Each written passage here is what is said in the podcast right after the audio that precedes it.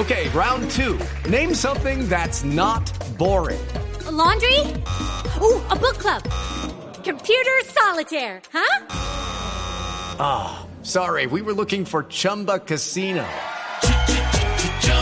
That's right. ChumbaCasino.com has over 100 casino style games. Join today and play for free for your chance to redeem some serious prizes.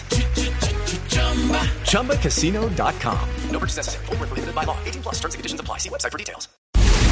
3 de la tarde, 32 minutos. A esta hora el gobierno comienza a definir el presupuesto general de la nación para el próximo año. El vicepresidente de la República propinó una dura advertencia al presidente Santos por eventuales recortes al presupuesto de educación e investigación. Más detalles con Lexi Garay.